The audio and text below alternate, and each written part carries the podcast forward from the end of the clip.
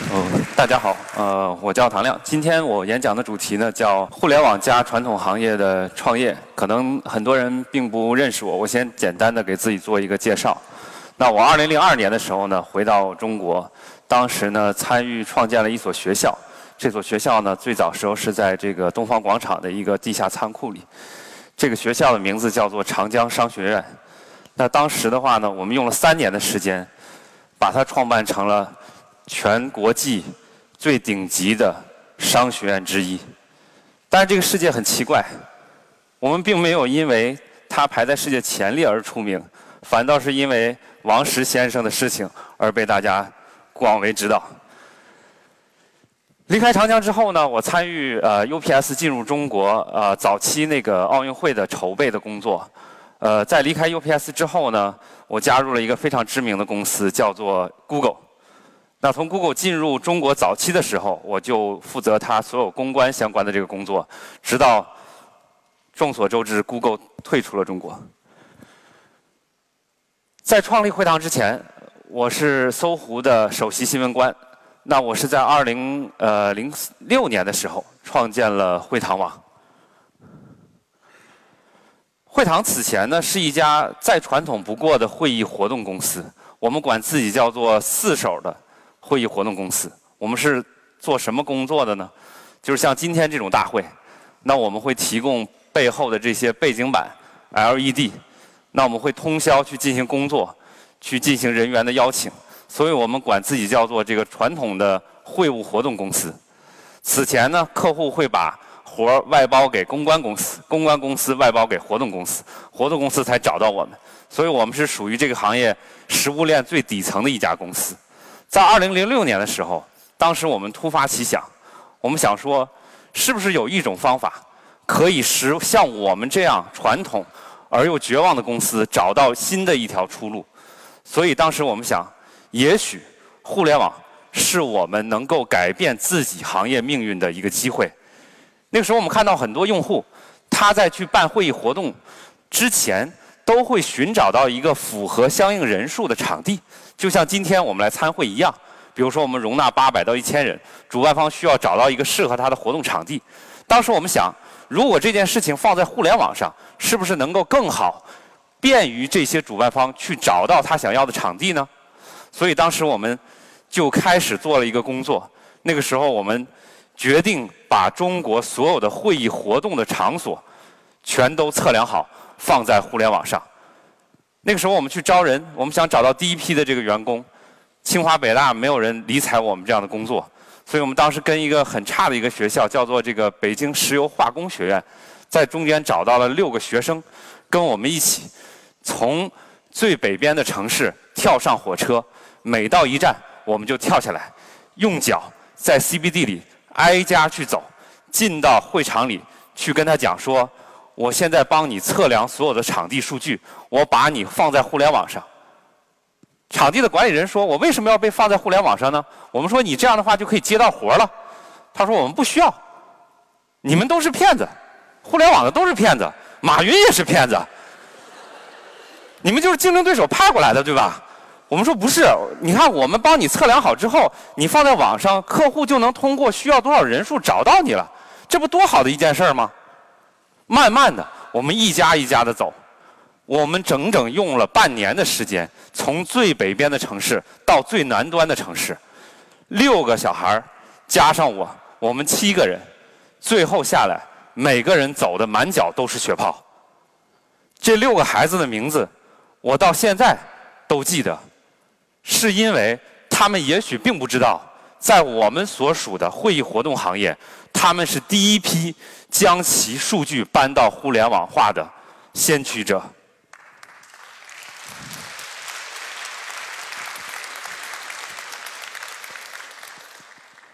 第一次把所有的数据放在网上之后，我们当时非常高兴，因为我们看到很多报道说，你只要做了互联网公司。就会有很多知名的投资者，在你吃饭的时候就跑来给你投钱，上厕所的时候也有人递给你五百万美金，所以搞得我当时非常兴奋。我跟我的所有的小伙伴们说：“哎呀，我马上就要暴富了，你们要等着。”搞得我每次去上厕所的时候呢，我都非常深情地望着我旁边跟我一起上厕所的男人，我希望他就是那个能给我五百万美金的投资者。一年过去了，没人投给我钱，大家还都以为我是同性恋。后来我们想怎么办呢？做互联网原来并没有像我们想象的那么快速，并没有给我们带来相应的这些光环。我们最后坐下来，我们必须要能够使公司独立生存下去，这是摆在我们面前最严肃的问题。我们要给所有跟着我们的员工发工资。慢慢的，我们发现互联网给我们带来什么呢？每一个到会堂网上的人都是精准来找会议活动场地的，其他的事儿我们不会干，那我们就跑去找所有的过来的用户，跟他讲说，我还会帮你提供现在所有的你要的 LED，所有你要的背景板，你要不要采购这项服务？他很高兴的就欣然接受了。他说我一般都会提前一个月左右去寻找场地，你要的这些服务恰好是我需要的。那我们慢慢的独立的。通过衍生的会务活动服务，使得自己生存下来了。过了几年的光景，当时整个业内呢，对我们的评价却没有像我们所想象的这么好。那有一部分做互联网公司的人，他说：“你做的并不是互联网，为什么呢？因为你还是提供了一个很传统的线下服务。”那一部分做会务活动公司呢，他说：“你不是一个会务活动公司，因为你有一个互联网的外皮。”所以呢，我们亲切的管你这个公司叫杂种公司。当时我非常伤心。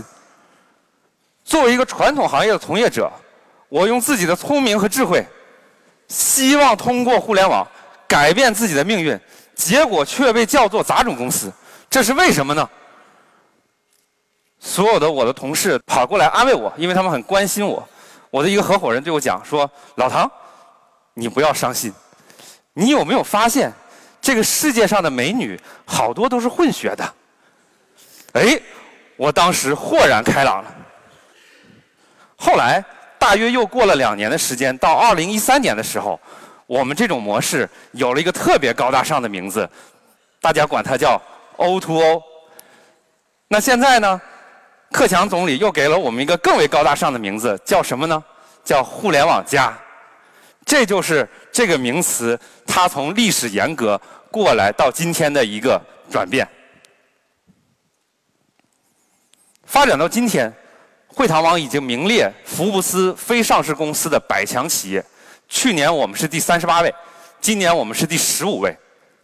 那我们完成了一个屌丝公司的逆袭，包括我们获得了一系列全球最知名的大奖，包括赛特的水晶奖。这个是在我们行业被誉为奥斯卡奖的一个奖项，此前四十年没有国内的公司获得，会堂网是第一家通过会议活动信息管理系统而获得这一奖项的。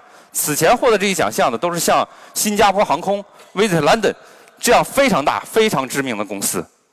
同时呢，我们也获得了很多像德国红点设计大奖等等一系列的这种国际知名的奖项。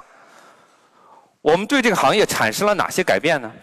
第一，以前所有的会务活动组织者，他们找场地要靠打听、问朋友，现在他只需要到会堂网上，他能够瞬间找到符合他的场地，在全国的六万多块场地当中，迅速精准匹配到他要的人数的场地。那我们推出的汇通系统，使得以前。在二零一三年以前，所有的我们去参加会议的时候，都会拿这个笔去签到，对吧？现在变成了他们直接通过手机扫维扫二维码，就能够完成相应的会务活动的签到。那汇通同时还是 APEC 青年周上的会议活动的指定的系统。同时呢，我们也推出了其他多款产品。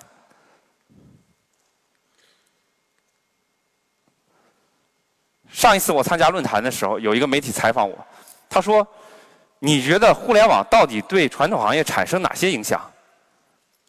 我当时提及了一个概念，我说：“互联网实际上，我更愿意把它称作为是一种互联力，就像以前我们的电力一样，它会成为一个基础设施。未来以后的所有的企业，所有的人都会在线上，而不是在线下。这个就好像你有了电，你能够做很多其他的新的电器一样的道理。那这会带来一个新的问题，就是说，作为我们一个传统的，在座可能也有传统行业的人士，你们在面临互联网的时候，到底是去转变，还是说抗拒呢？一方面，我们传统行业面临的问题是说高的电款、低的利润率、不断上涨的房租。而另外一方面呢，我们又心存梦想，梦想还是要有的，万一实现了呢？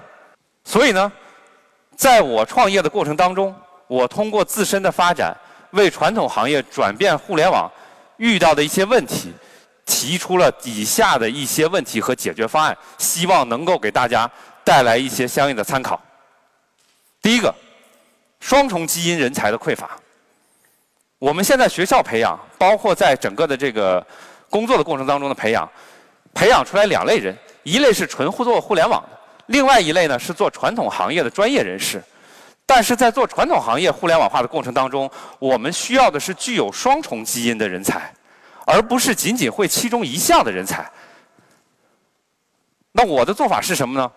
我把以前我们做技术的人叫过来说：“你不要再干技术了，你跑下去。”你那个深夜一起跟他们加班去这个搭建，去收这个客户的钱，然后呢，把这个做线下会议活动组织做得很好的人，我说你不要再干了，你已经是所有挑水里挑的最好的了。我们现在想要修自来水管道，我们希望有一天打开自来水管道就能够有水喝，我们能够躺着挣钱。你不要再去干了，你去跟他们一起开发产品，用了整整一年的时间，我们培养了这个行业当中具有双重基因的。既懂互联网又懂专业的双重人才，我们叫他半雪人。那另外一方面，在中国发展互联网会受到已有的平台的制约，这是一个很可怕的事情。你会发现，以前已经占有既得利益的传统公司，他们会阻碍你朝前进行发展。他不仅不拥抱互联网，还阻碍你。在中国呢，只有小 B 和小 C 容易撬动。而大的呢，却很难撬动。这个很像是一个我们碰到的，在这个成龙的电影当中的一个实际的一个情况，就是在成龙的这个《天降雄狮》里，你会发现，当外族来入侵你的时候，大部分的你的同盟都远远的站在别的山头上看着，说：“哎，他们要打起来了。”只有你一个人要面对强敌，敌人有上万人。而我们只有这个小米加步枪，怎么办？我们找到了一个非常好的解决办法。我本身是哈尔滨人，我来自东北。我小时候呢，我们民风彪悍，经常打群架。打群架的时候有一个很重要的事儿，当时我问过，就是说如果一群人围殴你的时候怎么办？有人说：“哎，跑，赶紧跑，总有比你跑得快的。”摁住你，把你打得更惨。当时我们的做法，最好的解决方案是什么呢？抓住其中一个，猛打他，然后把他扔在地上，再瞅着其他所有的人。注意，这个时候眼神一定要坚定，瞅着其他所有的人，他们就害怕了，全都跑掉了。在中国互联网传统互联网化的过程当中，是同样的情况。我们在很多大型的竞标的过程当中，打败了奥美这样的公司，其他小的公司看到了之后，才慢慢愿意过来跟我们一起合作。我说好，其实我们本来是不想跟你们打的，现在这个工具我就给你们，我们变成平台的公司。另外最后一点，垂直行业的 O2O，我们不用害怕 BAT 的存在，是因为我们不仅懂互联网。还懂我们所在的行业的专业知识，在漫长的这个线上和线下结合的道路当中呢，很多人都很着急，希望能够快速产生颠覆。但是，这个其实就跟当年蒸汽机发明时候一样，它最早出来的时候连马都跑不过。所以我们在整个的过程和道路当中，大家不要着急，要慢慢来。我希望能够通过互联网帮助更多的传统行业。我干了几件其他别的事情。第一个呢，我帮助一家传统的做五到十二岁的小孩儿儿童的课外辅导班儿，从他原来做所有的这种课外辅导，小孩到这个现场来听课，变成了一个在线教育公司。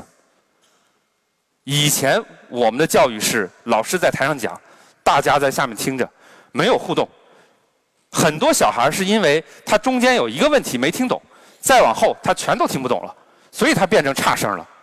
那我们的提供的在线教育呢，能够像打游戏一样，你把数学从小学一年级一直打到小学六年级，最快的一个孩子用了六个月时间学习了小学六年中六年所有的课程。那他所有做错的题呢，会在最后的时候像终极大 boss 一样全都跳出来。这样的话，跟我们实际上学习的情况是完全相符的。相当于我们做错了的题，最终给你一个全部的 review。那家长有一个 APP，他能够随时知道孩子到底在课堂上在线的课堂上学了什么东西。如果这一课学得好，立刻可以给他点个赞，或者给他买一个直升小飞机的模型作为奖励。即时奖励是对小孩学习最好的一个过程。另外，我干的一件事情就是说，我用大数据破解了古琴的密码。大叔这个跟你干的实在是相差太多了。我把所有的唐宋的老琴做了全三维化的扫描，建立了大数据库，使得最终我们发现了古琴当中的秘密。这其中之一包括，这是故宫第一张最著名的琴，叫九霄环佩。大家看到它的内腔当中这块有个缺口，很多人认为这是当时的唐代的大师故意设置的。那很多现代的人呢，就去仿他这个做法。后来经过我的大数据的匹配，我们发现结果是什么呢？是因为这个琴太老了，它这块木头掉了。刚才说了很多正能量的。我的时间也快到了，我最后再说一下关于负能量的事情。大家说你站在这儿，我再讲讲我的第二次融资。第二次融资的时候，我见了七十家投资人，平均每家投资人我要跟他谈三次，所有知名的投资人我基本上全见过。大家有没有算过？七十家乘以三是二百一十个，放在三百六十五天，相当于我每一天都要见一个投资人。重复跟他讲我在做什么事儿，让他明白我在干什么。用了一年的时间，六十九家都拒绝了我。当时最悲惨的时候，有一天我在家里看电视，我妈坐在我的旁边。那时候电视上正在放说马航失踪了。我妈突然对我讲，她说：“我要是在这个飞机上就好了。”我说：“妈，你怎么会这么想呢？你在这个飞机上你就死了。”我妈说：“是啊，死了之后就有奖金。”能够给你投资去创业了，这是一个什么样的母亲带了一个创业的孩子？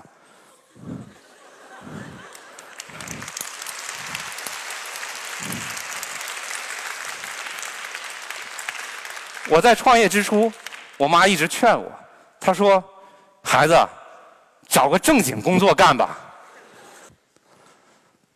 所以回首往事，创业是一场非常艰难的旅行。